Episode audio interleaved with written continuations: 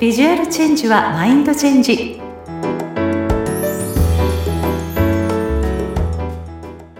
皆さんこんにちは。外見戦略コンサルタントの相原由紀です。さて今回は対談を、えー、皆さんにお送りしたいと思っております。今回素敵なゲストをお迎えさせていただきました。恋愛婚活コンサルタントの金谷真紀子さんです。真紀子さんよろしくお願いします。はい。ありがとうございます。恋愛婚活コンサルタントの金谷真紀子です。よろしくお願いします。はい、よろしくお願いします。なんかね、真紀子さんとのね、いつもか噛みそうなるけど、いつもね、マッキー、マッキーってね、愛称で呼んでるので、はい、ちょっとここからはマッキーというね、愛称で、はい呼ばさせていただきたいと思います。私の、私もその方がしっくりきます。あね、そうですね。はい。ではね、まけ簡単にリスナーの皆さんに自己紹介をしていただいてもよろしいですか？はい。えー、私はですね、40代からのキャリア女性の恋愛婚活を応援する恋愛婚活コンサルタントをしております。で、実はですね、なんとまあ、現役外資系の金融ウーマンの私がキャリア女子の婚活を応援してるっていうことで、あの、行動パターンと思考パターンから恋愛偏差値を数値化をして、それで、あのコミュニケーションとか、マインドから、はい、あの、恋愛体質に変えていくというサポートをしてます。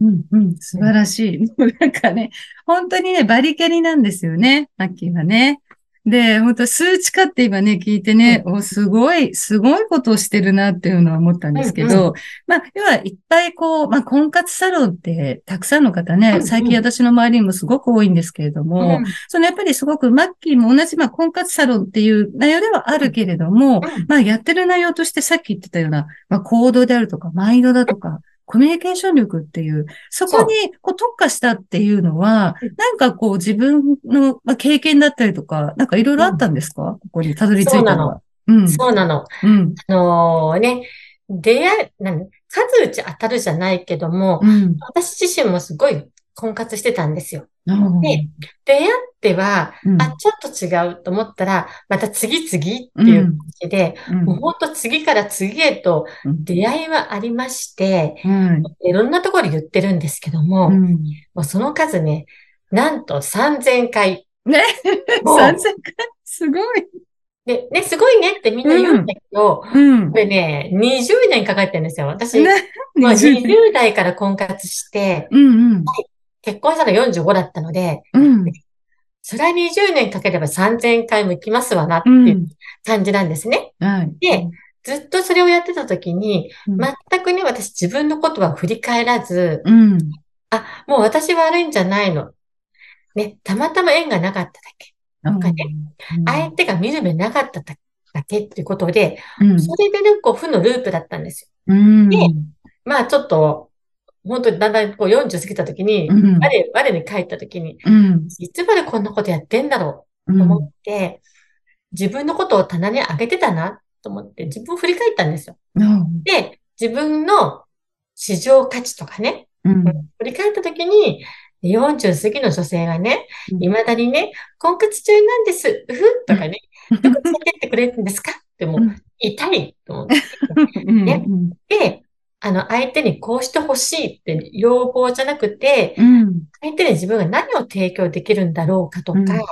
ね、相手の立場になることと、あと、相手のね、もっと肩書きとかじゃなくて、もっと奥を見ようと思って、奥を見たら、うん、本当にね、あの素敵な出会いがあって、うん、あの、あんだけね、20年さまよってたのに、うん、初めてのデートで、うん、婚前提で付き合ってください。言われて、うん、あの別に相談所じゃない出会ってね。うん、うん、普通に出会って、ね。で、それで1年後に結婚したんですよ。本当ね、人って、もうマインドとか気持ちのね、あの、持ちよう一つでいくらでもね、幸せの、あの、道って変わるんだなって思った時に、やっぱりあの、40歳過ぎのね、特にいろんなお仕事頑張ってる女性って、はい。態度もあるじゃないですか。はい。うん、あとやっぱり周りからの、あの人はちょっと仕事ができるから近寄りがたいっていうね、はい、そういうね、あの、思い込み、思、思われ込み、うん。ブロックをね、解除したら、全然違う世界が広がるってことをね、お伝えしたいなと思って、うん、はい、今の仕事をやってます。なので、えーうん、さっき言ったように、その恋愛の偏差値を数値化するっていうのはね、うん、私独自のオリジナルでもありますし、あの実際私が経験した、その20年間の道のりっていうのも、あの、よその相談所さんってね、あの、そんな20年か3000回やった人いないと思うんですよ。確かに。そこがちょっと私の売りかなと思います。うん、確かにね。なんかこの、まあ今のお話聞いてて、まあ、ね、こう、いろんなリスナーさんがいらっしゃるので、まだ私バリキャリでね、まあ、ちょっと半分もう結婚なんて諦めかけてたっていう方もいるかもしれないけれども、うん、今、マッキーが話してくれたみたいに、もしかしたら自分の内面、ちょっと見つめ直すことが、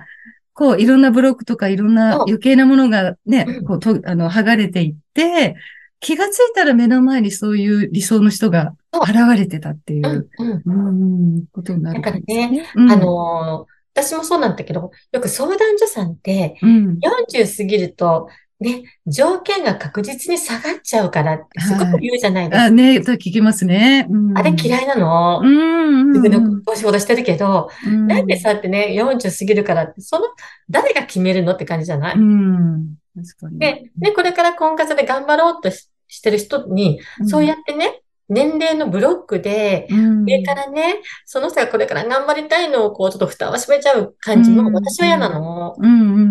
だからね、40過ぎ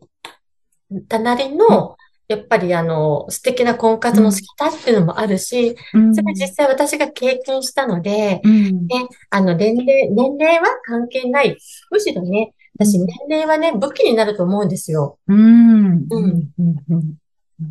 武器。いいですね。うん、うん。うんかります。なんかこう年齢って、まあ私もね、アラフィフ世代だからわかるけど、こう女性ってやっぱこう数字にね、ちょっとやっぱどうしても囚われがちというか、もう35も過ぎたらもうおばさんみたいな感じで、もう何かすると、まあ今更そんなおしゃれしてももそうだし、今更こんな何か新しいことしたってとかね、まして婚活でももうさっきみたいに、まあ今更もうこうなったらもうどうせ頑張ってもいないよねっていうふうに諦めちゃってる人、結構ね、やっぱりいらっしゃるもんね。年齢の壁で。あのね、私なんてって思うの、うん、自分でブロックかけちゃってるじゃない？ですごいもったいないし、うん。私もなんかね、本当に根拠のない自信とかすごいあって、40 過ぎた時にね、うん、やっぱほら、相談所さんとかが40過ぎちゃうと思うっていうふうに言うこともあったじゃない、で、その時の合コンでも、はいはい、え？って、40過ぎ何が悪いの？うん。かっこいい。20代のね、品がない、まあ、ちょっとね、某芸能人の名前出したのね。うん、じゃあ、じゃあ、ね、エレガントな、石田ゆり子どっちがいいですか？うん、石田ゆり子。でしょでしょ？私じゃないのよって言って。うん、うんそうね。確かにその、なんかこう、年を重ねたからこそ、内面から滲み出る魅力とか、経験値っていうのは確かにあるからね。人間力ね。うん、人間力。うん。確かに。ここは、やっぱりそこをじゃあ、マッキーの場合は、まあ尊重というか、そこを、あの、きちんと向き合っていただいたり、その数値化することによって、うん、こうマインド的な部分から変えていって、うん、最終的にそういういい出会いにつなげていくっていうことしてるわけだ。だから、うん、あの、よくほら、美人は3日で飽きるけどって言うじゃん。はいはい、もう、その人柄って飽きないと思うんですよ。うん、むしろ噛めば噛むほど味があるじゃないけども、うん、だからね、そこをね、あの、開花させてあげることによって、うん、恋愛も結婚も長く続く、うん、で、さっき私ね、あの、20年婚活してましたって言ってましたけども、はい、実は20年ずっとね、独り身だったわけじゃないんですよ。うんうんうん。ずっとね、あの、彼氏さんがいた時代もあるんですよ、やっぱり。はいはい、出会いがあるからね。まあ、それでね。うん。でも、出会いがあっても、実はね、私、お付き合い短かったんですよ。うん。あの、長くてね、3ヶ月。ええー、短い。短いの。そう、あのね、自分で自称ね、ドラマワンクールの女って言ってたんですよ。で、それも周りから、またね、マッキーね、すぐにね、飽きて振っちゃうんでしょって言うん、言われるんだけど、違うの違うの。全部私振られてたの。そう。で、それってやっぱり、あのー、よくあれるのは、君は一人でも生きていけるとかね。ああ。で、私の本当の私は気がついてくれなかったっていうのもあるし、うんうん、あとはやっぱり、私がまだ内面がね、そんなに人間ができてなかったから、うん、ちょっと連れて歩くにはいいかもしれないけども、うん、まあちょっと付き合ったらだんだんこうメッキが剥がれて、あ、こいつもつまんに飽きちゃった、飽きられる、っていう感じだったんですよ。ただ、それを、あの、年を取ることによって、自分自身も内面も変わったし、本当変わったんですよ。うん、そうすると、今の旦那さんは、本当にあの、お付き合いして、1年後に結婚できたので、うん、さっきのね、あの、ドラマワンクールが、大河ドラマ。大河ドラマになって。すごいいい表現。で、今ね、海外ドラマの、私結婚9年目なので、うん、あの、シーズン9まで来ました。シーズン9おめでとうございます。なるほどね。すごいわかりやすい。ああ、なるほどね。でもそういうふうに、やっぱりこう自分を見つめて、こうしてったからこそ、まあそういう結果に至ったわけだけど、まあこうリスナーさんの中でもね、まあ婚活ってだけじゃなくても、こうやっぱり自分自身に、やっぱりこう自信を持つというかね、私は私っていうところを認めてあげるっていう、こうなかなか難しい、できないちょっとっていう方も多いと思うんですよ。まあ私も時々やっぱそういうところに引き戻されちゃったりして、今本当にこう言いながらも自分に言い聞かせてるような部分があるんだけれども、なんかそういうふうにこう、まあそのいわゆる人間力というかこう人柄って意味で、こうマッキーがこう自分がこうちょっと日々気をつけてることとか、そういうまあ、人間力を育むために、どういうふうなあの考え方を持つようになったとか、なんかあったりする？あ、なんかね、うん、それは、やっぱり、ね、あの、常に相手の立場になって考えてみること。だから、ね、自分がどう思うか、うん、そう、まあ、あるけども、うん、ね、あの、自分がこう、こんなことで、あ、これちょっとすごい嫌だったと思った、思うこともあるんですよ。私、実は。その会社でもね、今、現役のね、あの、してるじゃない、職場でも、たまにね、嫌なこととかもあるの。でも、うん、それ嫌だって思っちゃうと、本当にそれでこう、なんていうの、マインドも落ちちゃうし、うん、くて、で、それはね、相手の立場になって考えると、うん、嫌なことされたとしても、うん、あの人はあの人で、あの立場だと購入の仕方ないなって思うと、なんかかわいそうな人なんだ、優しくしてあげなきゃって思っちゃう。ああ、そっか。関係も全然。うん、まあ、確かにね、こう、相手の立場を考えるっていうのは、なかなかできそうでできないことでもあるよね。ちょっと一瞬こう、ワンクッション置いて、ちょっと冷静になる自分を持たないと。うん、そしても、まあ、ただね、相手のあれにこう流されすぎちゃって、うんうんっていうのもまだそれも違うかとは思うんだけれども、まあ、ある程度何かあった時には、どうしてそういうふうな言葉をこの人は言ったんだろうとか、こんな態度になったんだろうっていうのをちょっとワンクッション考えてみるっていう、心の余裕を持つようにする。そうね。なんかほら、怒った時って、うん、あの、6秒だっけ？なんか、待ちなさいとか言うじゃない、うん、あ、はいはいはい。うんうん。それもそうだし、だってちょっと、会社でも、あのー、え？って思う時あるんだけど、うんうんうん、それって私心の修行だし、修行だとも思うし、うん、言い方、うん、言い方をあの、一つで、同じ、うん、同じこ、なんだ、同じ状況だけど、言葉を変えると伝わり方も変わるから、うん、いい方に変わったりもするのね。うんそういった質問を自分で、あの、婚活の人にも言ってるんだけども、なるべく、ある、その、起こった事実をポジティブに言い換える練習してくださいって言ってます。はいはい。うん。確かにその、ね、あの、人に伝えることって本当に同じこと言ってるのに、なんかこの人から言うと、なんかこうイラッとくるし、でもこの人から言うとそんなになんかね、はい、わかりましたって素直になれるとかっていうのもあるじゃない。やっぱり本当に伝え方の違いっていうのもあれば、やっぱりこう、ポジティブにこう変換して言うっていうのもすごく大事ですね。そう。それってさっきの婚活だけじゃなくって、うん、仕事場でもそうだし、うん、例えばこのね、あの、放送を聞いてくださってる、例えば奥様とかも、旦那さんに対してとかもそうだし、うん、お子さんに対しても、うんうん、でもほら、やっぱ子供って結構センシティブじゃない？はいはい。お母さんの一言で傷ついたりもしちゃうじゃない、うん、その時に、こう、ちょっと言い方一つでね、うん、この伸びしろを伸ばす言葉になるかもしれないし、うん。まあ、いろんなね、いろんなところですごく使える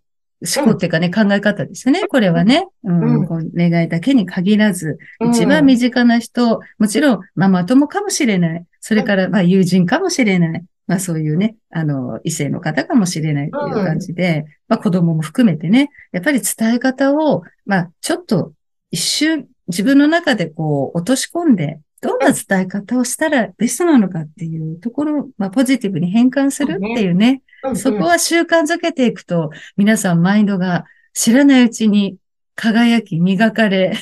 さらなるレベルアップした自分にたどり着くね。そうです、そうです。ないですね。ねあとはね、あの、例えばね、うん、あの、おねだり、ね、うん、ああこうしてほしいってあるじゃないですか。はいはいはい、ね。そういう時も、うん、ああしてほしい、こうしてほしいって言うと、ちょっともうこの、この子ね、もう要求ばっかりってなるじゃん。うん。うん。それをね、あの、こうしてくれたら嬉しいなっていう。ああ、なるほど。感情もプラスする。そうそうそうそうそう。うん。うん、大事。大事かも。うん。ね。ついストレートにね、おねだりだけで終わってしまうけれども。そう。それがね、あったらこんな感情になるよってところまで伝えると。そう、あとほら、なんでやってくれないのとかあるじゃないですか。うんうんうん、よく言っちゃう。ねね、それを、えなんかこれやってもらったらすんごい嬉しいとかね。うん、うん。そうやってあげようかなって思うじゃないあはいはい。うん。実際、実践してる？マッキーは。やってますよ。ご主人に。そう、ちょっとね、うん、あの、さっき言葉のポジティブじゃないんで、ポジティブの言い換えじゃないんだけども、うん、私、あんまりね、ごめんなさいっていうのはあんま好きじゃない。あごめんなさいよりもありがとうっていうふうに言うようにしてる。うん、そう、確かに、その、ごめんなさいちょっとネガティブワードに言っちゃうけど、うんうんうん、ね、ありがとうはやっぱね、ポジティブな、そう。聞いて嬉しい言葉だもんね。うん。だから、ね、何かこうしたときに、注意をされました。うん、あ、すいません。じゃなくて、うん、あ、教えてくれてありがとうの方が、相手もほら、ね、注意してなんかこの子傷つけちゃったよりは、うん、あ、なんかいいことしてあげたって相手も思うじゃない？うん、そうだね。確かに。私もそう。あの、昔ね、私も司会業してた時があって、で、やっぱり現場でね、すごくこう、なんだかわかる。私、負を引き寄せてたのか、なんだかよく怒られる人間だったの。ちょっと細かいとこつつかれて。でも本当にすいません、すいませんばっかり謝ってたんですよ、その時。うん、でも、な、このすいません、すいませんが、多分、こいつは何言っても、あの、言い返さないからいいだろうみたいな感じで、ちょっと言いやすい、なんか人間を作っちゃってたんでね。でもある時すごくやっぱり心が疲れちゃった時に、なんでこうなるのかなって思った時に、今マッキーが言ってたように、すみませんをありがとうに変えたんですよ。うん、ああ、もう、あ、指摘してくださってありがとうございますとか、うん、ああの、助かりますとかっていうように変えてったら、減ったんですよね。本当にそういうふうに言われることが。だから私もやっぱりありがとうって変換するっていうのは身をもってすごく感じてるので、ぜひね、リスナーの皆さんも、何かこう、ちょっとこう、喋るとこう、バチバチするんだよな、みたいな、旦那がとか彼氏が、もう子供が、みたいな時には、ちょっと今みたいなね、あの、ポジティブな変換、もしくは、もう、ありがとうっていう言葉で締めくくるっていうことをしていくと、ちょっと円満なね、こう、環境が見えてくるのかなって気がしました、ね。それから、あの、ありがとうも今とっても言いたい、言う気分じゃないという人だったら、うん、何も言わなくていいから、うん、にっこり笑うだけでいいと思うんですよ。ああ、笑顔ね。それも大事。うん。わかるわ。マッキーいつも笑顔が素敵だもんね。ありがとうございます。本当に、私もその笑顔が大好きです。ちょっとリスナー、そうね、リスナーさんが声だけなんでね、あの、ちょっとね、リンクで貼っとくので、ぜひね、あの、マッキーがどんな方か、ぜひぜひアクセスしてほしいんですけれども、はい、もうなんかね、いっぱいいいお話を聞いたんで、ぜひそんな風に、あの、自分のね、あの、捉え方っていうところをちょっと考えてみるってことで、周りの人も自然と変わっていく。そして自分自身がもっともっとあのいいステージの上がった、磨かれた人間力を、ね、身についていけるっていう、そんな素敵なお話をしてくれました。ありがとうございました。はい、とんでもないです。はい。あのね、うんあれですよ。だからその言葉とマインドはね、うん、お金のかからない美容法なので。あら、そうね。確かにお金のかからない美容法ですよ、皆さん。笑顔も含めてね。ぜひぜひその言葉と笑顔とね、あの皆さんにもどんどんどんどん振りまいていっていただければなと思います。はい、さあ、そしてラストはですね、ちょっと私がイメージコンサルタントっていうこともあって、毎回ゲストの方にちょっとね、あのファッションとか外見の中で何かお悩みがあったらっていうことでお聞きしてるんですけど、マッキーは何かありますかね？お悩み。私ね、うん、あの、結婚相談所婚活やってるって言った割にはね、うんうん自分がね、うん、ダサいっていうかね、お洋服がね、うん、こう、何着ていいかわからない。うん。っていうか、その、いつも同じパターンなの。うんうんうん、一応、それ、ほら、ファッションに敏感なので、うん、あの、ファッションの、あの、ファッションコンサルなんていうの、うん、ウェーブ体型、骨格診断。はいはい、骨格診断ね。はい。骨格診断してもらったらもうウェーブだから、うん、いつも言えばそっちの洋服手手に取っちゃうのよ。うんうんうん、で、お店さんに行ってもお店さんも多分わかるのかな、うん、そっちの方ばっかり進めるから、うん、もっとね、私実はもうちょっとね、クールなね、あね、女性になりたいの。うん、いいじゃない。いいやいや、もう実際バリキャリだからね、マッキーね。うん。じゃあ、なんかこう自分の中でこう、まあ、決まってしまうっていう感じかな、ファッションが。ありきたりになっちゃう。冒険が、だから、ね、ジレとかさ、着てみたいんだけどさ、うんうん、どこで売ってるのとかね、やつ着こ出すのとかね。うん、だから、ゆきちゃん結構さ、いつも華やかな色、うん、差し色じゃなきゃ知ってるじゃない？はいはい。その差し色のポイントとかもね、ちょっと、うん。うん。なるほどね。差し色のポイント。まあ、今のね、ちょっとと、まあ、な、どんな服？自分の今着てるもの以外がわからないっていうことに対しての答えだと、はい、やっぱりね、骨格診断私もやってますし、周りの方でもね、診断を受けた方で、あなたウェーブです、ストレートです、ナチュラルですって言って、まあ、タイプがわかると、まあ、どういうデザインが似合いますよとか、どんな素材感が似合いますよっていうのが見える診断なんですけど、まあ、それにね、あの、すごく惑わ、なんだろう、あの、惑わされちゃうというか、あの、これじゃなきゃダメっていうふうな、ちょっとやっぱ思考になってしまって、余計わかんなくなっちゃうっていう声も声も結構聞くんですよ。で、私は、あの、逆に、そのタイプとは違う服が好き。自分が例えばナチュラルタイプですって言われた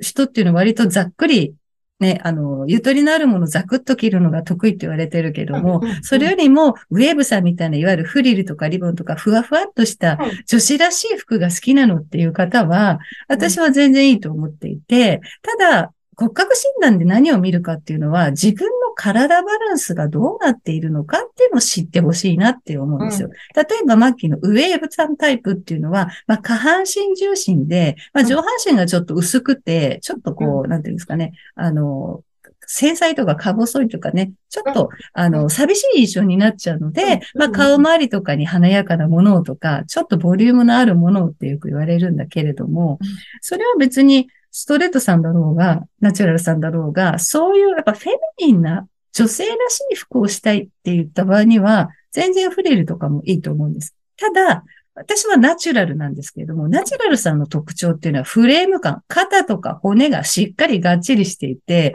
ちょっと長方形なフレーム感を持ってる人が多いんですよね。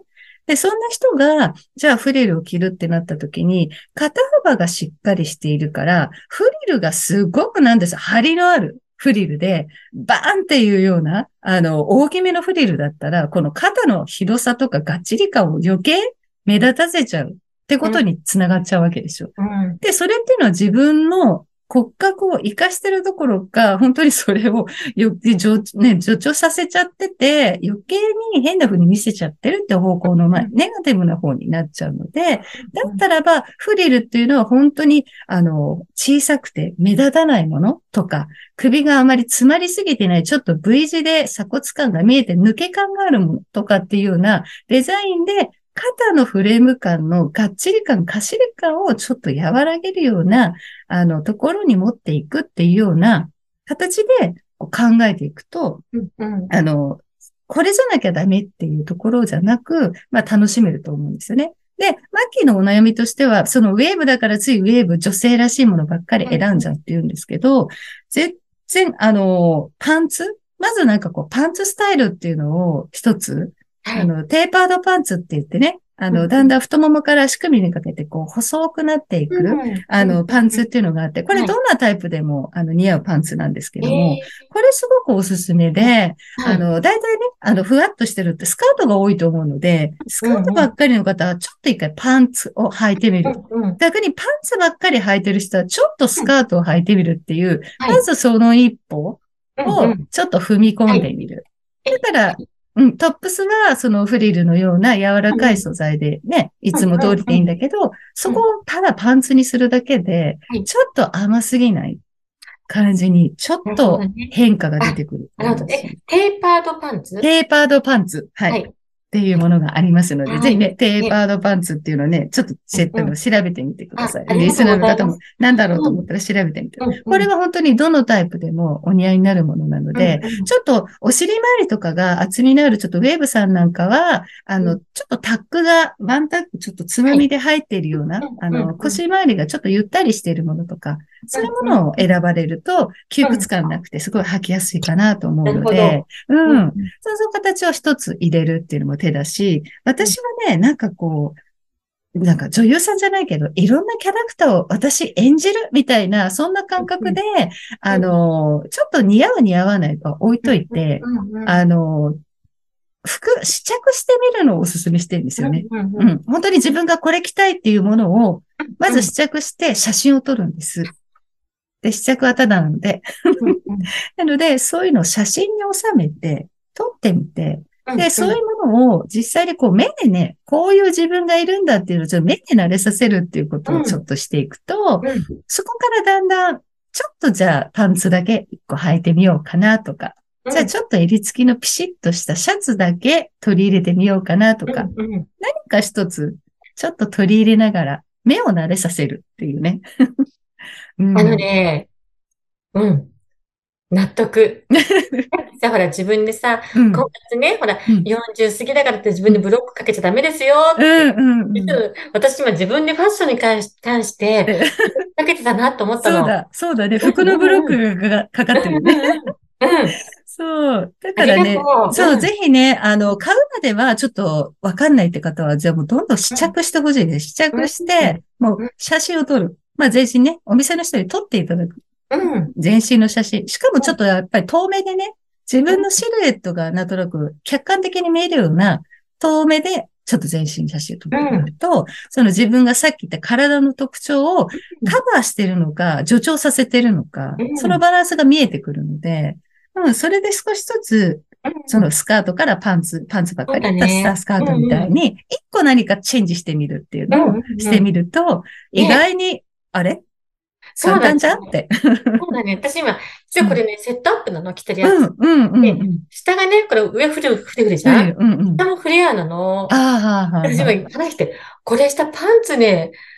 似合うパンツ探しに行こうかなって思ったもん。あ、本当に？ぜひそう。なんかね、白いね、パンツでもいいし、うん。あの、カラーパンツでもいいかもしれないし、そのテーパードパンツって形はすごく取り入れやすいので、ぜひどのタイプでもいいのでね、一度パンツあまり履いたことないっていう方は、ぜひぜひ、それも試着ね、しっかりしてね、鏡でちゃんと見て、バランス見て、デザインのいいものをぜひぜひ選んで、いいなと思ったら買って、バンバン来て履いてみてください。はい。うん。ありがとうございます。はい。ありがとうございました。もうね、今回はもう心のブロックね、服もそうだし、マインドもそうだけど、いろいろそれはちょっと取っ払った方がいいかなっていうなんか感じのね、お話にまとまりさせていただきました。ありがとうございました。本日のゲストは、AI 婚活コンサルタントの金谷真紀子さんをお迎えしました。マッキー、本当にありがとうございました。ありがとうございました。それではまた。